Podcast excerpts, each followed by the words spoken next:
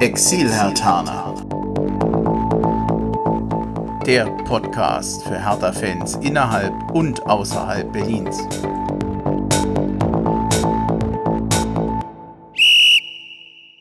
Hallo Hertha-Fans in Berlin, in Brandenburg und weiter weg, also hallo Exil-Hertaner.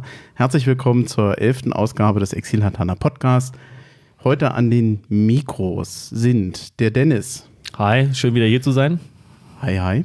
Und meine Wenigkeit, ich bin Bremchen. Wir haben viel vor heute in eigentlich einem recht knappen Zeitgerüst. Mal gucken, wir werden wie immer überziehen, aber ich schau mal. Wir versuchen es. Ja, es gab drei Spiele seit der letzten Folge des Exil-Hatana Podcast. Das Heimspiel gegen Bremen, dann das Auswärtsspiel gegen die Bayern und gestern glücklicherweise ein Heimsieg gegen Ja. Mainz. Das Spiel gegen Bremen ist schon zwei Wochen her.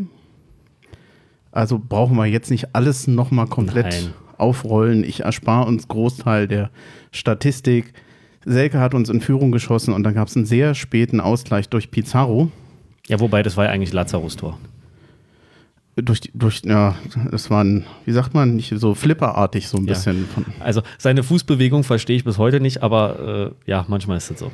ja, was besonders bedauerlich ist, dass Hertha eigentlich eine sehr gute erste Halbzeit gespielt hat. Die haben da an die gute Leistung gegen Gladbach eigentlich sehr gut angeknüpft. Und in der zweiten Halbzeit hört Hertha geführt, gefühlt auf zu spielen. Und zum Schluss kriegen sie dann halt auch noch einen Gegentreffer. Woran Ähm, lag's? Ja, nein, woran lag's? Das war so, das klingt abgedroschen, aber wie wir vorhin gesagt haben, gegen eine Mannschaft wie Bremen, auch jetzt gerade in dieser Saison, kannst du nicht mit einem 1-0 das versuchen nach Hause zu bringen. Da muss mehr nachgesetzt werden, das hat gefehlt. Und wie ich dir vorhin schon gesagt habe, als dieser Freistoß kam, wo ich die Position gesehen habe und gesehen habe, dass der Pizarro da steht, eigentlich hätte ich den Fernseher ausschalten können, weil äh, ich wusste schon, dass der macht es jetzt. Richtig, ätzend. richtig torgefährlich war Bremen eigentlich nicht. Nee. Aber Hertha hat es einfach versäumt, Ja. die, nach dieser ersten guten Halbzeit und der Führung den Deckel drauf zu machen. Pfostenschüsse gab es, glaube ich. Selke hatte mal getroffen. Nach dem 3-1, dann kannst du auch mal so ein Gegentor kriegen, dann stört das nicht weiter. Schade, verschenkte zwei Punkte. Es ist komisch, weil es ein gutes Spiel war und trotzdem hat man sich danach, da war man tierisch frustriert und hat sich geärgert. Schade, wie du sagst. Die gefühlte Niederlage. Ja, genau, das ist sie. Eine tatsächliche Niederlage gab es dann gegen die Bayern. Da hat Hertha eigentlich eine sehr ordentliche Partie gemacht, vor allem in der ersten Halbzeit, zumindest diszipliniert. Also ich fand es deutlich besser als im Pokal. Im Pokal muss man zugestehen, da hat Bayern einen Druck gemacht und Hertha konnte nicht gegenhalten. Diesmal sah das besser aus. Viel besser. Ja, die Bild-Zeitung hatte diverse Statistiken dazu geöffnet, äh, noch veröffentlicht und gesagt, Hertha hat so wenig Großchancen bei den Bayern aus dem Spiel zugelassen wie kaum anderer Verein und noch andere gute Statistiken. Am Ende ging es dann doch noch verloren. Das waren, Ja. glaube ich, zwei Szenen, die besonders waren oder herausragten. Natürlich einmal das Gegentor und die rote Karte für Rekik. Ja. War das eine rote Karte? Gut, es ist, also, es ist schwer aus meiner Position als Hertha-Fan und Lewandowski-Verächter äh, zu sagen, die war berechtigt. Das klingt schon mal eine sehr neutrale Einstellung. Ja, genau, das ist mein Problem in der ganzen Szenerie. Also, äh, man muss halt einfach zugestehen, der Lewandowski macht es wie immer sehr gewieft, ja. Ob jetzt nur sein Treffer mit dem Fuß am Rekik Schläfe, das hat man am Spiel auch gesehen, das war auch äh, etwas dick und alles. Also ihm da Absicht zu unterstellen, das finde ich geht vielleicht einen Tick zu weit, aber ich traue dem alles zu. Der ist einfach mit allen Wassern gewaschen und er steht auf, er sieht Rekik im Weg stehen. Rekik hat sich leider auch provozieren lassen, was immer auch vorher schon zwischen den beiden war. Und Lewandowski fällt natürlich Hollywood-reif hin. Also, Äh, Ich hätte auch beiden die gelbe Karte gegeben und Ja. dann wäre es auch nicht völlig daneben Ja, gewesen. genau. Mir war die rote Karte zu hart. Man muss Ja. allerdings sagen, ähm, wir hatten ja schon mal das Spiel gegen Gelsenkirchen, wo Rekik mit gestrecktem Bein, Schießer Schöps, ich glaube ja, Schöpf, Schöpf, Schöpf oder Schöpf Schöpf. war das. Mhm. Und äh, da hat er, da ist er um eine rote Karte rum. Ich weiß nicht, ob sich das ausgleicht. Also Da Dada würde sagen, ja, das ist genau das, was Dada sagt. Am Ende der Saison ist doch alles immer ausgeglichen und vielleicht war es das jetzt. Müssen wir vielleicht so hinnehmen. Ich weiß nicht, ob es immer stimmt, aber an der Stelle schon. Ja. Dann würde ich sagen, sind wir auch mit dem Bayern-Spiel durch, oder? Ja. Du nickst, das nehme ich als Ja. Ja, Als ich hab- was sonst. Ich, äh, Anmerkung, ich habe genickt. Dann, erstmal nochmal vielen Dank, dass du heute überhaupt da bist. Du bist ja ein bisschen eingesprungen, denn die heutige Folge, die war eigentlich ein bisschen anders geplant. Wir wollten uns mit dem Ingo unterhalten über den OFC Hertha Devils in NRW oder Hertha Devils NRW.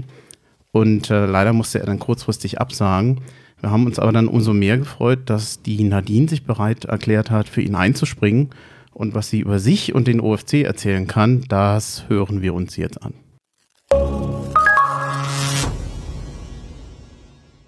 Hallo nach Düren in Nordrhein-Westfalen. Hallo Nadine. Hallo. Ja, erstmal vorab vielen Dank, dass du so ja, spontan eingesprungen bist. Am Donnerstag wussten wir beide noch nicht, dass wir miteinander sprechen. Der Ingo musste ja leider absagen, aber du wirst sehen, ich beiße nicht und wir können uns ganz entspannt unterhalten über Hertha, den OFC und dich auch. Wunderbar. Du lebst in Düren, beziehungsweise ich telefoniere ja jetzt mit dir in Düren. Das liegt zwischen Aachen und Köln und wie immer stellt sich da die Frage, wie kommt es denn zu einer Konstellation, dass du Fan von Hertha bist, aber eben nicht in Berlin oder Umgebung wohnst? Ähm, ich bin in Berlin geboren. Ich habe 21 Jahre in Berlin gelebt und bin mit Hertha aufgewachsen. Ähm, das erste Mal im Stadion war ich mit, ich glaube, fünf. Keine Ahnung. Ja, und dann bin ich nach Düren gezogen, ja, weil ich habe da jemanden kennengelernt und ja, das hat mich nach Düren geführt.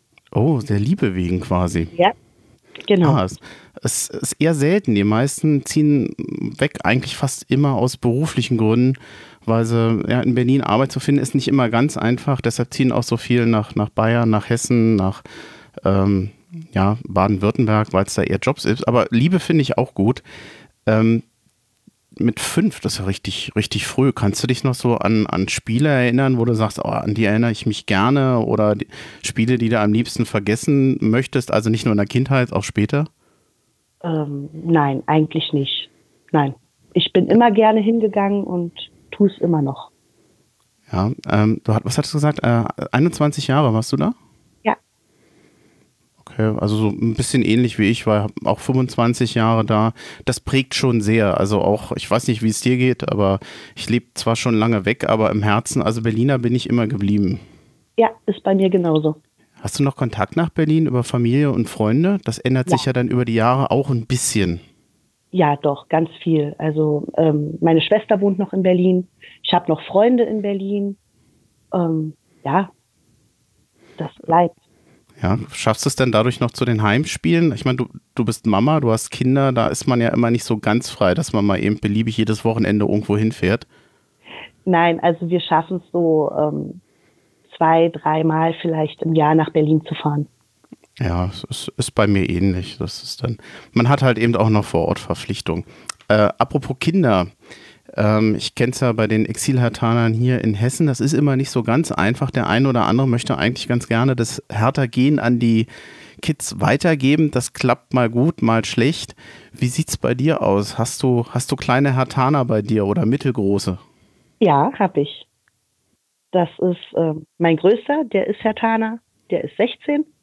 Meine mittlere, die ist 10, ist totaler Hertha-Fan, ähm, kommt auch mit ins Stadion. Ähm, und der kleinste, ja, ist ein Ausreißer, das ist Kölner. Ja, wobei jetzt darf man nicht vergessen, Köln ist ja eben auch nicht weit weg. Und wenn die zur Schule gehen oder so, die sind, sitzen dann natürlich zwischen lauter Köln-Fans, vielleicht noch Dortmund wahrscheinlich, das ist ja auch nicht unendlich weit weg. Also ähm, ich kann es schon nachvollziehen. Aber ein bisschen Sympathie für Hertha hat er wenigstens oder gar nicht? Gar nicht, überhaupt, überhaupt nicht. Oh, Das- naja gut, dann äh, kommt auch vor. Ich finde das nicht weiter schlimm. Du bist, äh, Düren ist ordentlich weit weg von Berlin. Da hat man, ich denke mal, normalerweise nicht unbedingt einen großen Bezug zu Berlin. Das ist äh, ja nicht wirklich um die Ecke. Wenn du erzählst, dass du Hertha-Fan bist oder wie reagieren die Leute da so? Desinteressiert, überrascht? Beide. Ablehnend? Also ablehnend und ja, verwundert, überrascht zum Teil. Ja. Warum ablehnend? Mögen sie den Verein nicht? Ja, hier ist eben wirklich ähm, Gladbach, Köln, vielleicht sogar noch Aachen, ähm, aber Hertha eher weniger. ist überraschend, weil also bei uns, also so bei den Exilhertanern, die ich so kenne, vor allem in Hessen, ist es fast immer eine gewisse, ich sag mal, Gleichgültigkeit. Das ist kein Feindbild, das mag man nicht so besonders. Das wird so mehr so wie Hannover und Augsburg. Naja, gibt's auch, aber ähm, ja, Gleichgültigkeit trifft es oftmals. Nee, das habe ich gar nicht. Du bist ja auch vor allem hier mit dabei, um nochmal so ein bisschen über den OFC zu sprechen, zu dem du gehörst, nämlich zu den Hertha Devils NRW. Wie, hast, wie ist denn bei dir der Kontakt zu denen entstanden? Ähm, ich habe vor zweieinhalb Jahren, glaube ich, im Internet mal gesucht, weil ich unbedingt mal wieder zum Hertha-Spiel wollte und nicht alleine.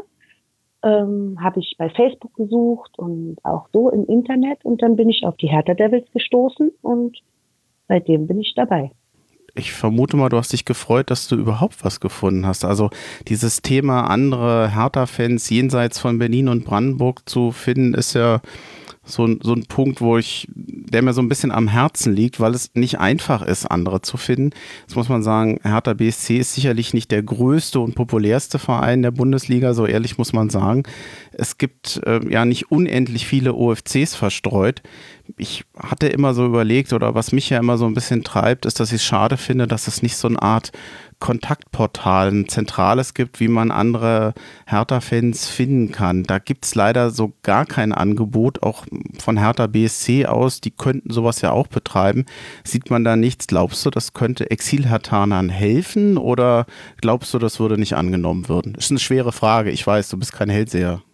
Ähm, doch, ich denke schon, dass das angenommen werden würde, weil ähm, so kriegt man zwar den Kontakt über Facebook zu anderen Hertanern, aber ähm, ja, das ist dann eben Facebook und nichts weiter. Ähm, ich denke schon, dass so ein Kontaktportal irgendwo gerade denen, die auswärts wohnen, wirklich helfen könnte. Ja, wobei, wenn ich wenn ich von einem Hauptportal spreche oder sowas, sowas muss natürlich entstehen, sowas kann man ja nicht äh, verordnen. Ich denke mal, ab dem Moment, wenn das Hertha anbieten würde, die würden, könnten das natürlich besser vertreiben, die könnten da besser Werbung für machen. Das hätte mehr Aufmerksamkeit. Ob sowas erfolgreich ist, ist ja letztendlich, hängt davon ab, ob die Leute es nutzen. Aber so der Grundgedanke, da was Zentrales hinzustellen, ich finde das ganz gut. Ähm, so, jetzt muss ich kurz mal überlegen. Ach so, da. Der OFC, seit wann gibt es den denn? Wie lange besteht ihr in der Form? Ähm, jetzt im Sommer werden es fünf Jahre. Ja, fünf Jahre gibt es uns jetzt fast. Ja, und wie ist das mal entstanden? Also da werden sich ja wahrscheinlich irgendwelche Leute mal irgendwie kennengelernt haben. So fängt es ja meistens an. Richtig, das ist eine ganz lustige Geschichte eigentlich. Ähm, so wie sie mir erzählt wurde, auf jeden Fall. Ähm, es gibt drei Leute bei uns. Das ist der Vorstand, wozu ich mittlerweile auch zähle. Ähm, die kannten sich vorher schon und die haben Fußball, ein Hertha-Spiel im Fernsehen geguckt und da entstand die Idee, ähm, ein UFC zu gründen. Und das haben die dann auch die drei tatsächlich durchgezogen und ähm, ja, es ist ähm, familiär, es ist freundschaftlich. Das, ähm, und so geht es auch weiter. Also ähm, wir sind eine riesengroße Familie. Und so ist der OFC auch wirklich entstanden. Durch drei beste Freunde, die diesen OFC gegründet haben. Das erinnert mich so so, so ein bisschen, wie es mir ja auch hier so in Hessen ging. Es ist ein Riesenunterschied, ob man, ich sag mal, alleine für sich Hertha-Fan ist. Man hört dann zwar mal Hertha irgendwo im Radio oder versucht sich da auf dem Laufenden zu halten, aber das gemeinsam mit anderen zu machen, macht halt mehr Spaß und man macht auch viel mehr. Also die Wahrscheinlichkeit, dass ich alleine zu einem Spiel fahre, ist gering, aber in der Gruppe, da macht man das öfter. Also ich, seitdem ich andere habe, mit denen ich da zusammen gucken oder zu einem Spiel fahren kann, ich mache auch viel mehr. Ich bin viel mehr unterwegs als ich ja. es vorher war, alleine. Deutlich. Ja, das ist hier genau das Gleiche. Ja. Als Exilhertaner, mir fällt es ja immer so ein bisschen schwer zu verdeutlichen. Ich, ich glaube, das ist in Berlin als Hertha-Fan ist es, glaube ich, wir sind da ziemlich unter dem Radar. Als ich in Berlin gelebt habe, ich habe mir also keine Gedanken gemacht, dass es Hertha-Fans gibt jenseits von Berlin. Ich hatte da überhaupt gar keine Meinung, weil mich das ganze Thema, das überhaupt nicht, wie soll ich sagen, es hat mich nicht interessiert, es war einfach kein Thema. für uns ist es ja grundsätzlich immer so ein bisschen schwerer. Wir haben halt nicht 17 Heimspiele. Wir müssen, wenn wir zu den Spielen wollen, mehr oder weniger die Kosten erstmal grundsätzlich natürlich selber tragen. Vom Verein aus gibt es da keine speziellen Angebote, die das für uns ein bisschen günstiger machen ihr habt das Glück in Nordrhein-Westfalen, dass ihr recht viele Spiele vor Ort habt. Wenn ähm, ihr seid sehr verteilt, glaube ich, in Nordrhein-Westfalen und darüber hinaus, macht ihr viele Fahrten zu den Spielen, vor allem da in der Umgebung? Und falls ja, ich mache gleich noch eine Anschlussfrage, kann man sich da eigentlich auch noch bei euch anschließen oder mal fragen, wie sieht's aus? Könnt ihr uns da mitnehmen? Ähm, ja, auf beides. Ähm, wir fahren grundsätzlich zu allen NRW-Spielen, das ist klar, weil die sind einfach bei uns um die Ecke und ähm, da sind wir immer dabei. Dann gibt es noch Fahrten, die so kleinere Gruppe, eine kleinere Gruppe von uns plant, so wie Frankfurt, Mainz, Hoffenheim und so weiter. Ähm, da fahren wir nicht alle. Das ist dann eine kleine Gruppe. Das sind dann zwischen fünf und sieben Leute, die da immer wieder fahren. Ähm, und ja, klar kann man sich uns anschließen. Man kann einfach mal nachfragen, hey, ne, wie sieht's aus? Ne?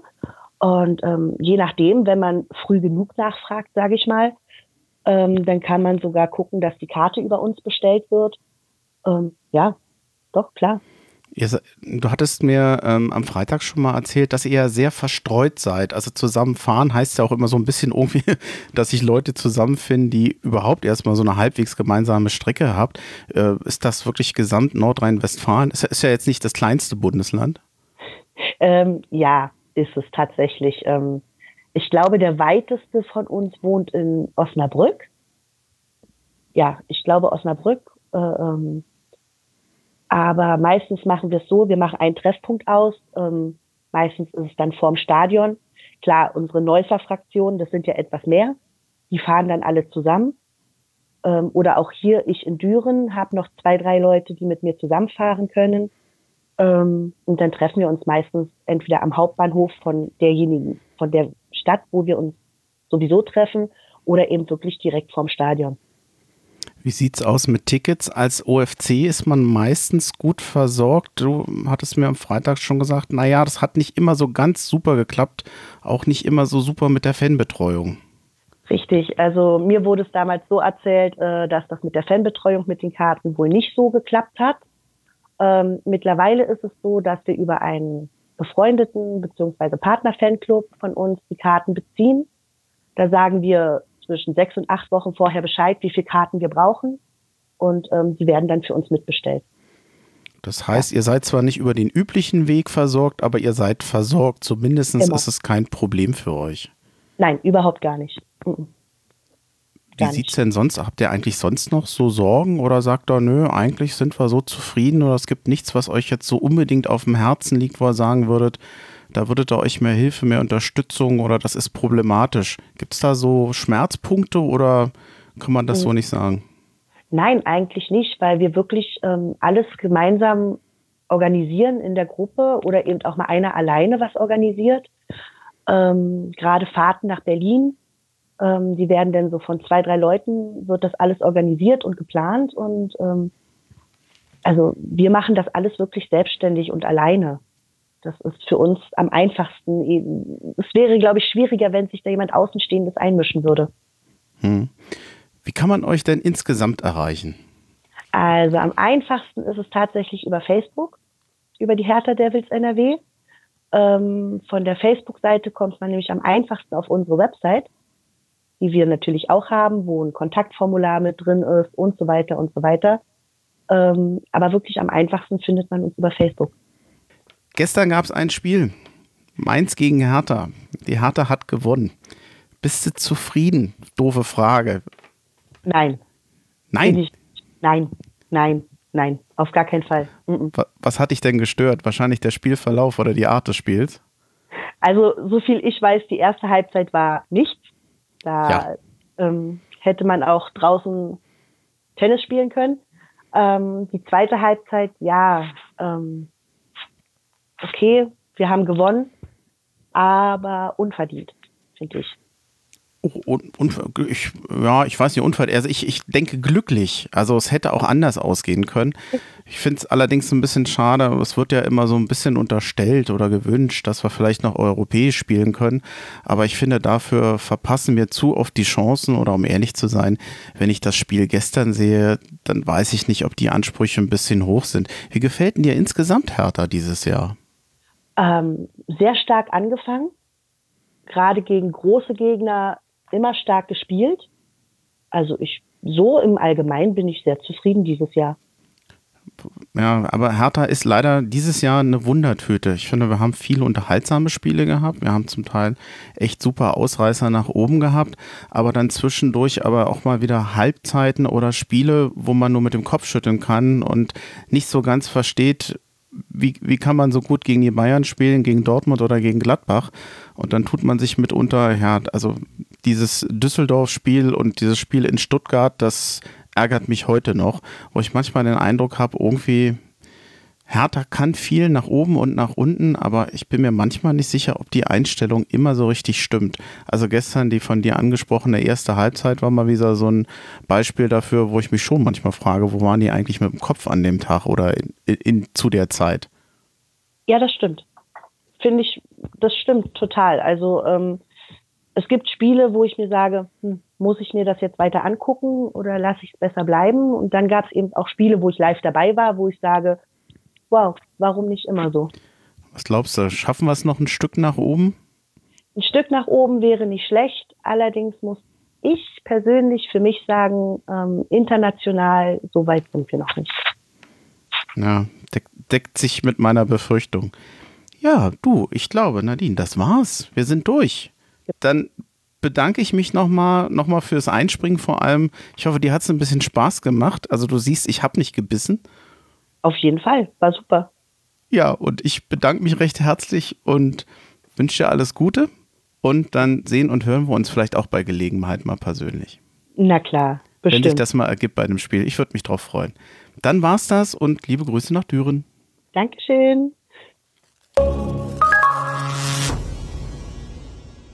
Ja, soweit dazu und auch nochmal hier an der Stelle vielen Dank an die Nadine. Das war ja ein bisschen Überfallkommando dieses Wochenende. War aber echt ähm, ein nettes Gespräch, was ich heute Vormittag oder heute am frühen Morgen gemacht habe. Ich habe sie sogar geweckt über WhatsApp, hat sie mir im Nachhinein gesagt. Oha. Versehentlich, ja. Ich wollte ihr schon was schicken, aber ich glaube, sie hat es mir nicht übel genommen. Glück gehabt. ein paar Neuigkeiten haben wir, wobei Neuigkeiten, ähm, ja, zum Teil ist es schon ein bisschen länger her, aber wir hatten halt seither keine Folge mehr. Das Hertha Echo hatte seine letzte Sendung am 16. Februar. Das hatten wir schon avisiert mit einer schönen Choreo am, in der Ostkurve am gleichen Tag. Da gab es ja das Abendspiel gegen Bremen. Ein ja. sehr würdiger und ehrenwerter Abschied. Finde ich auch, auch so der Rahmen, wie das äh, im Hertha TV dann auch zu sehen war und alles, fand ich gut. Hinterlässt leider eine, eine Lücke im Hertha-Kosmos, wo ich sage, ich sehe da keinen Ersatz. Nee, momentan nicht, nee.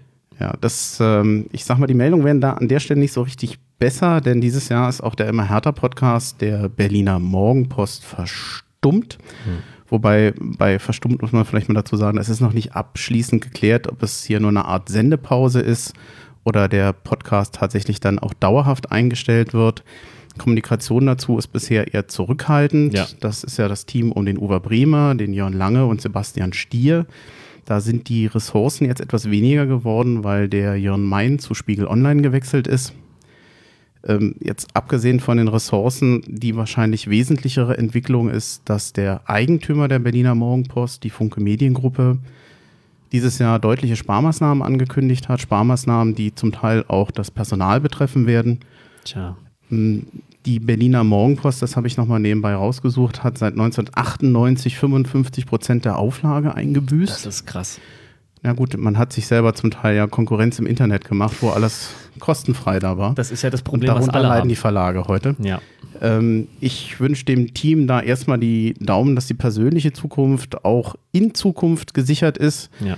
Ähm, dass wir uns trotzdem Erhalt, den Erhalt des Blogs und des Podcasts wünschen. Ähm, Auf jeden Fall. Sei nochmal erwähnt. Für mich ist der Podcast jedenfalls immer bisher ein Vorbild gewesen. Oh Gott, ich hoffe, es klingt nicht wie eine Einschleimerei, aber es war halt ehrlich gemeint. Ich wollte gerade sagen, ist doch in Ordnung, ja. Ja. U19 hatten wir letztens schon besprochen. Ja, geht weiter. Hammer. Paris Saint-Germain, PSG, ich sag PSG. PSG, sei mal so. Ja, äh, ja, wir hatten schon mit, äh, mit dem FC Wiel, hatten wir ja auch schon mal. Ja, aber ich finde es ja okay, wenn man dann da so eine Korrektur bekommt, weil wir waren uns ja einfach nicht sicher und haben ja aus Spaß gesagt, das ist halt ne, FC Wille. Aber ich finde es ja gut, wenn wir dann da welche haben, die uns da in der Hinsicht gut korrigieren Also, können, ist gut. Ich habe mich gefreut, dass das äh, geschickt hat und vor Ja. allem, dass ich es noch abspielen kann. Der Ja. kann es ja auch richtig aussprechen. Das heißt, er hat auch äh, aufmerksam mitgehört. Auf jeden Fall. Hertha hat es tatsächlich doch gewonnen. Eine Ja, große super. Überraschung 2-1. Jetzt hat das Los, war sehr einfach. Es ist nur der Titelverteidiger Barcelona, aber ich glaube, das ist für Hertha und die U19 ein Goodie, dass sie dahin können. Ja, ich denke auch, das ist, ähm, was die Spieler, die jetzt da in der U19 sind, da mitnehmen können. Auch dieses Erlebnis zu Hause gegen PSG, dieser Sieg und auch mal so gefeiert zu werden in, dem, in der Stufe U19 und jetzt nach Barcelona zu reisen, äh, ist doch der Hammer. Wieder mal ein Zeichen für gute Jugendausbildung. Ja, auf jeden Fall. Und äh, einmal das, die Werbung, die Außenwerbung, die da entsteht, aber auch für die Spieler freut mich das. Das ist einfach ein Erlebnis, das kann dir keiner mehr nehmen. Ja, das ist toll, ist cool. Am 12. März ist das Spiel in Spanien. Mhm. Gibt ja auch Exil-Hatana in Spanien, also vielleicht freut sich der ein oder andere. Wäre natürlich schön, wenn wir das im Fernsehen sehen, wenn da wirklich welche dabei sind. Ja, das wäre schön. Also ich bin mir ganz sicher, dass es Exil-Hatana in Spanien gibt. Mit Sicherheit. Aber äh, ja, wir kennen sie jetzt halt nicht alle persönlich. Apropos Exil-Hatana, wer in den USA lebt, der kriegt bald Besuch von der Hertha. Die werden nämlich für zehn Tage in die USA reisen, habe ich gesagt, bald. Naja, also Ja, ähm, am, 10 am 20. Mai geht es los, dann sind sie zehn Tage in den USA. Das Programm war noch nicht komplett fertig, allerdings gibt es ein Testspiel, das ist beka bereits bekannt am 22. Mai in Minneapolis. Es wird aber mit Sicherheit weitere geben. Bin mir nicht sicher, inwiefern da Klinsmann noch so ein bisschen eingefädelt hat, ob der da hilft. könnte ich mir auch vorstellen. Und das ist ja generell eine Sache. Hertha ist ja da nicht unbedingt der erste Verein. Ne? Ich glaube, die Eintracht war ja auch äh, in den USA gewesen, Trainingslager ne, vor der Saison.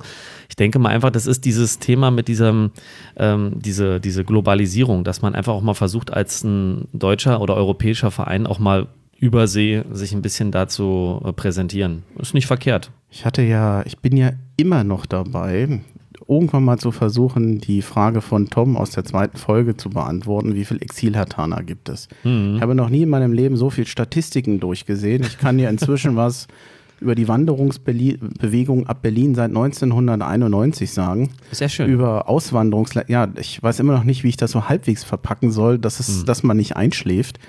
Ähm, na komm, eine Frage stelle ich dir. Was ist denn das Hauptauswanderungsland der Deutschen im Moment? Hauptauswanderung. Ich hätte früher geschätzt immer USA. Also das ist nach wie vor das ist die Nummer zwei. Österreich? Schweiz. Schweiz, verdammt daneben. Aber äh, ich glaube, es war Schweiz. Oh Gott. Schweiz oder Österreich. Also ähm, Ja, da das, unten. Also ich habe vor 20 Jahren schon da, Leute hätte ich mir mal aufgeschrieben. Ja, ja. Nee, er hat da Leute gekannt, die halt da wirklich, da ging es im Endeffekt auch wieder um die gut bezahlte Arbeit, ne? Im Vergleich zu demselben Job in Deutschland. Also man besucht vielleicht den einen oder anderen Exil-Hatana da auch. Hm. Wobei jetzt nicht jeder Auswanderer aus Berlin Hatana ist. Natürlich. So weit haben wir es noch nicht geschafft. Ich gebe zu.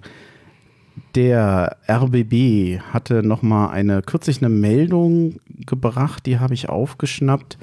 Da gab es die Aussage vom Sport- und Innensenator, dem Andreas Geisel, dass äh, diese Frage, ob der Fußball-Bundesligist Hertha BSC ein eigenes Stadion in Berlin bauen darf, bis zum Sommer fallen soll.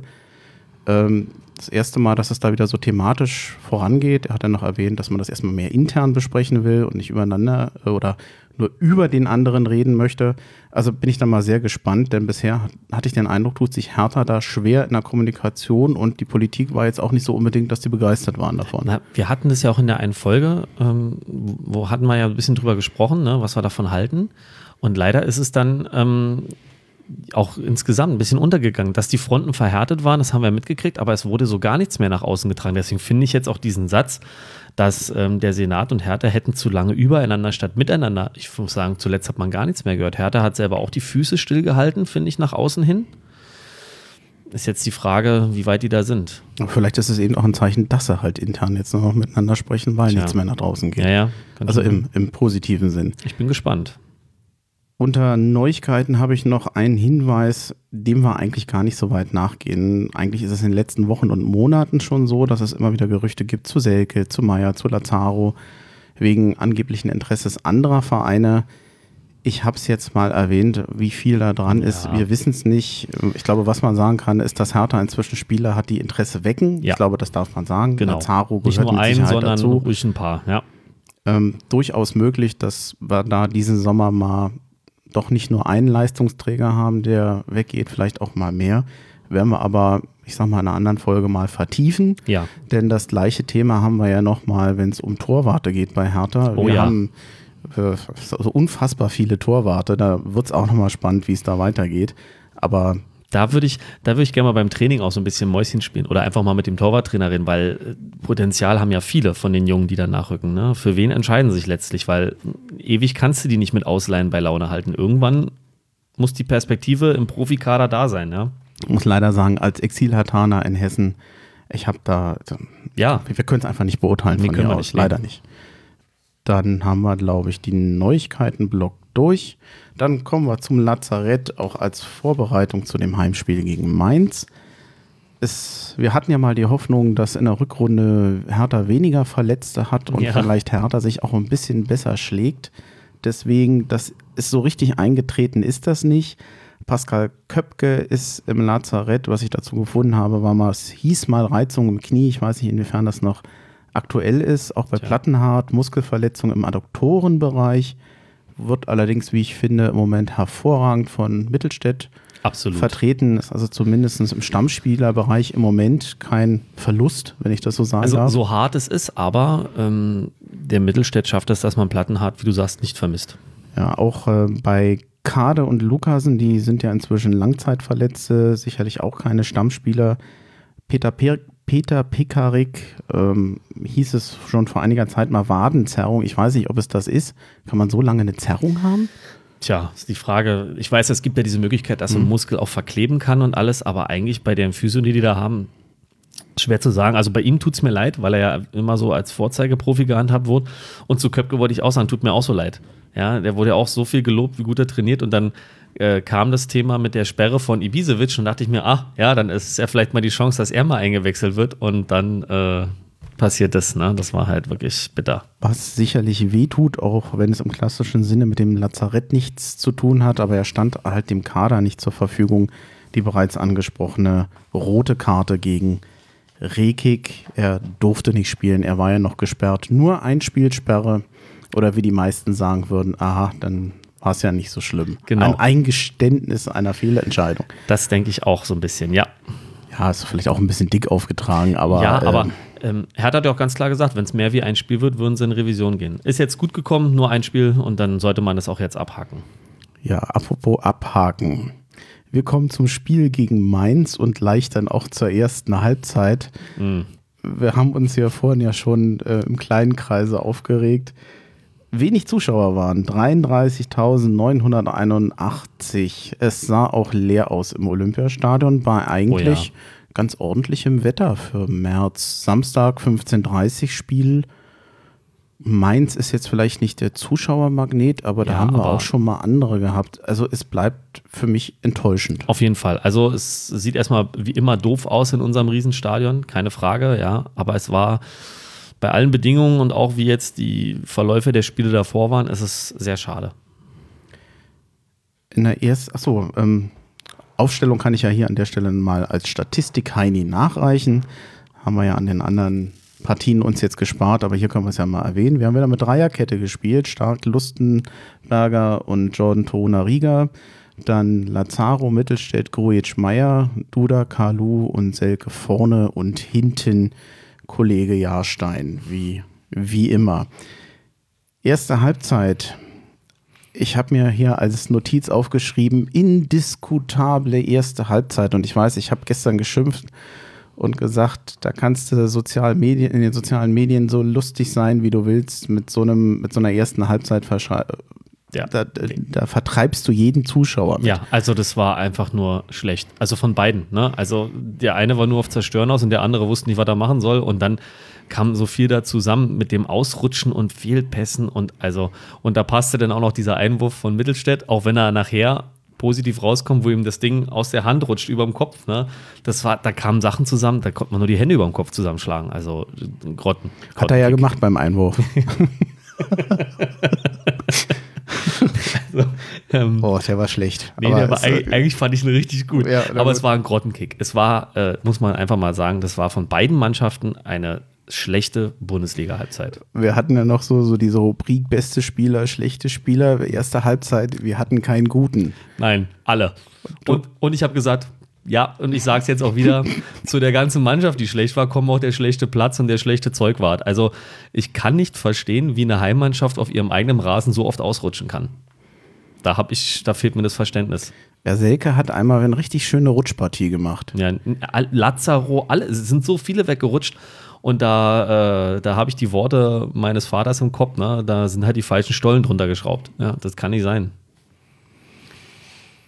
In der ersten Halbzeit waren, ich habe zwei Chancen. Mhm. Eine ähm, nach Ecke von Duda, Torunariga mit einem richtig satten Kopfball. So schießen andere nicht. Links neben das Tor vorbei und es gab noch einen Lattentreffer von Oh ja. Mainz. Ansonsten kann ich mich nur bei den Gästefans bedanken. In der ersten Halbzeit, die waren alle kostümiert, das war bunt. Das war das Einzige, was für ein bisschen Unterhaltung da sorgte. Genau. Jetzt, ich meine, die Ostkurve auch, klar. Aber Ja. so, es, es Ich war das weiß, was du Einzige, was meinst. Farbe ins Spiel brachte, buchstäblich. Ja, buchstäblich, ja. Und auch wenn es nicht viele waren, aber die waren wenigstens gut drauf. Ja. Ja, ähm, wir hatten so ähm, in dem Kreis, in dem ich das Spiel geguckt habe, dann auch äh, gesagt, also entweder nimmt das Spiel jetzt einen Verlauf, Hertha wird hier ganz furchtbar verlieren und einen, einen, diesen Grottenkick weitermachen oder wir sehen eine begeisternde zweite Halbzeit. Was dann als nächstes, und zwar unmittelbar danach passierte, war ein herrliches Eigentor von Stark. ja, hat er schön Schöner gemacht. Kopfball für Ja. Jahrstein unerreichbar. Absolut. Und spätestens jetzt hatte ich den Eindruck gehabt, oder zu diesem Zeitpunkt hatte ich den Eindruck gehabt, so, jetzt sind wir auf der Verliererstraße. Also mein erster Gedanke war auch, äh, super, fängt ja toll an und das war's.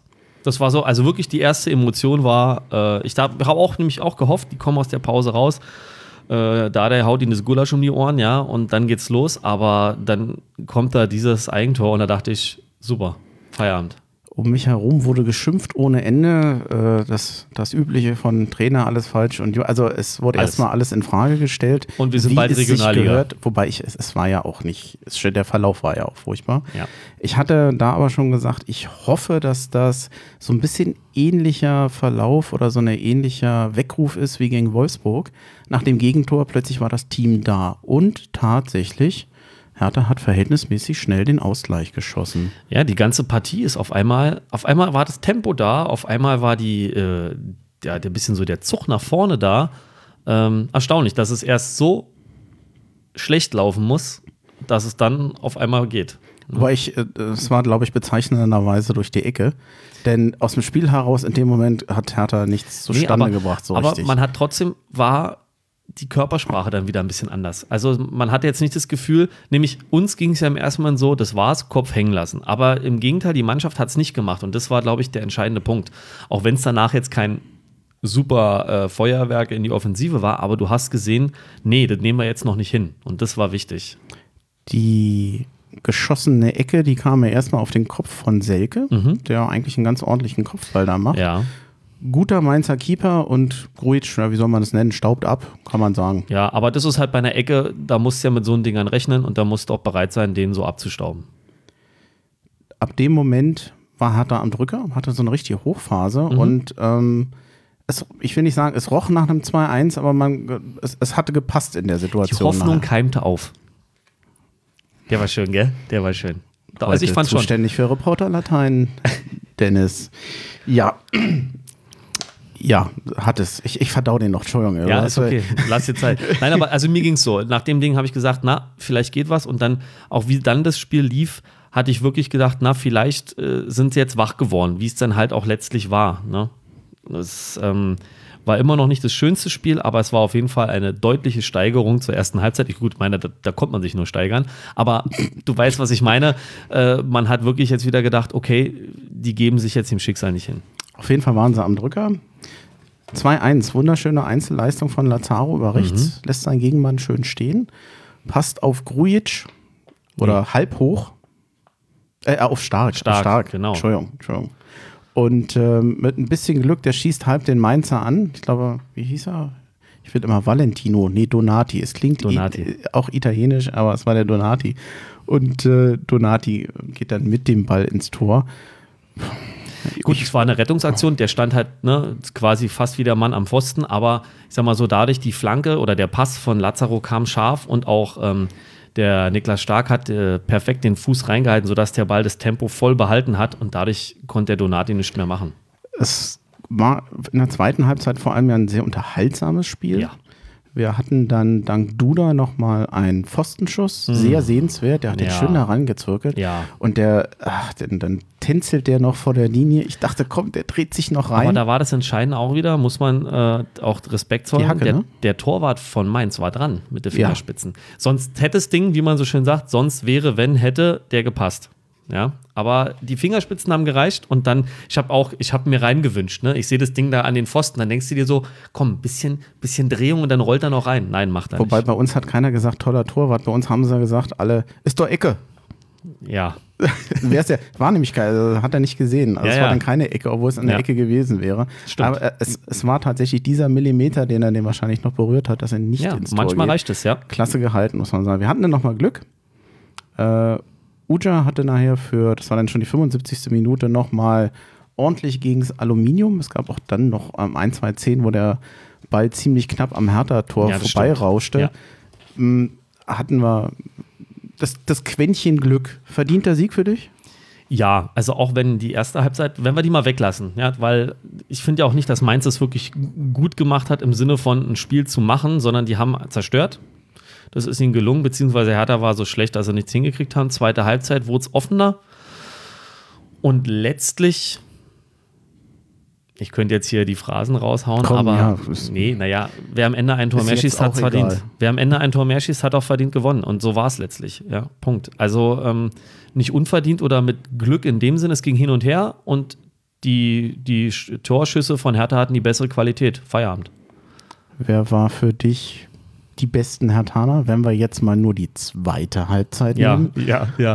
Also einer, der wirklich für dieses ganze Spiel stand, war der Lazaro. Nicht nur wegen der Vorlage, sondern generell zweite Halbzeit äh, ganz anders. Ich würd, da hätte ich gerne mal gewusst, was da der in der Kabine da gesagt hat. Ja, soll ja ein bisschen gewackelt haben.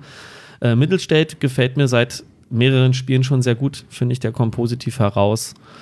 Ja, die sind eigentlich positiv. Manchmal hatten sie ihn, hatte ich den Eindruck, ein bisschen verhungern lassen auf Mhm. links. Ja, wirkte ein bisschen Da allein. stand er Ja. äh, super frei und Ja. sie ging dann immer wieder über rechts, obwohl es, es wäre gegangen. Ja. Fand ich ein bisschen schade. Ausfall für mich, oder Ausfall ist vielleicht zu hart, wenig hat man gesehen von Kalu. Das war mal wieder eins dieser Spiele, wo ähm, Kalu irgendwie ein bisschen untergegangen ist, beziehungsweise mit seinen Qualitäten keine Wirkung erzielt hat. Irgendwie. Also, weil Mainz schon sehr körperlich gespielt hat und er konnte irgendwie seine Dribblings nicht ansetzen. Er hatte keinen Platz und ich finde, wurschelte ein bisschen zu viel in der Mitte da irgendwo rum. Also irgendwie, ja, war nicht sein Spiel.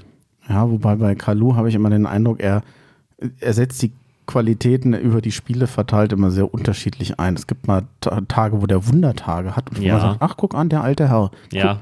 Nicht schlecht. Und dann gibt es aber wieder, wo du sagst, nee, das hätte vielleicht früher Ibisevic für ihn kommen sollen. Das, das ist ja das, was, was wir vorhin schon besprochen haben. Es ist halt ärgerlich, dass Selke, der halt ein bisschen auf verlorenem Posten stand, ja, ähm, wurde zu wenig gefüttert, dass der dann angeschlagen raus musste, weil ich hätte zum Beispiel lieber Ibisevic für Kalu gebracht, weil Ibisevic, glaube ich, einfach dann mehr Lücken hätte reißen können gegen diese recht robusten Mainzer, um selber den Weg zu finden oder halt für den Selke was freizumachen, ja, weil der da mehr ähm, nicht mit dieser feinen Technik durchkommen will, sondern wirklich dieses in den Gegner auch reingehen mit dem Ball und so. Ja, wäre vielleicht mal interessant gewesen, aber so war es halt nicht und ja. Zumal wir ja auch einige Spiele schon gesehen haben, wo das mit beiden ganz gut geklappt Nat- hat. genau, Das wurde genau. ja am Anfang immer noch so ein bisschen hier und da mal so in Frage gestellt. Da ziehe ich auch meinen Hut vor dem Ibisevic, der selber gesagt hat, äh, das mit zwei Stürmern findet er gut, aber egal ist es, ob es äh, Kalu Selke, Kalu Ibisevic oder Ibisevic und Selke heißt. Also der bringt momentan, wo er eher auf der Bank saß, finde ich auch wieder eine mega Professionalität mit und äh, stellt es unter den oder stellt sich unter den Erfolg für die Mannschaft. Da ziehe ich auch meinen Hut vor, weil ich so einer wie Ibisevic hat eigentlich schon, denke ich, egal wie alt er ist, den Anspruch, äh, da vorne wegzugehen. Er ist ja nun mal so ein aggressive Leader, ja. Um einen, einen aus unserer Hertha-Fangruppe zu zitieren. Aber das stimmt schon. Und da ziehe ich trotzdem meinen Hut vor, dass er sagt, zwei Stürmer finde ich gut, aber es muss nicht heißen, dass ich einer von den beiden bin. Chapeau, echt. Dann können wir langsam mal überlegen, was an Spielen vor uns steht. Oh ja. Das ähm, sind nicht nur leichte Gegner. Äh, nächste Woche sind wir in Freiburg. Dann danach Heimspiel gegen Dortmund und dann Auswärtsspiel gegen Leipzig. Für mich das schwerste Spiel von allen. Ja, wobei ich könnte jetzt ganz blöd sagen, zu Hause gegen Leipzig war immer doof. In Leipzig haben wir komischerweise immer ein bisschen besser ausgesehen.